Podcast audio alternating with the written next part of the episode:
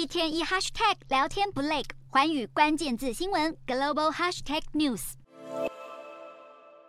建筑物的外墙被恶火烧得体无完肤，钢筋外露，水泥剥落。从地面上抬头看，这栋大楼仿佛随时都会瓦解。乌克兰南部的敖德萨港再度遭到俄军连夜狂轰滥炸，不但造成人员伤亡，不少建筑物和港口基础设施都严重受损。乌克兰空军表示，乌军防空系统摧毁了俄军发射的十九架见证者无人机、十一枚巡弋飞弹以及两枚极音速飞弹，不过还是无法完全挡下这波突如其来的空袭。俄军炮火瞄准的不只是乌克兰政府旗下的公用设施，就连民间企业家开设的工厂都无所幸免。眼看俄乌前线逐渐步入秋冬，乌军反攻进度却依然不如预期。美国总统拜登日前承诺加码提供乌军的军备，第一批 M1 艾布兰战车终于在二十五日交付乌克兰，希望能够助反攻一臂之力，收复失土。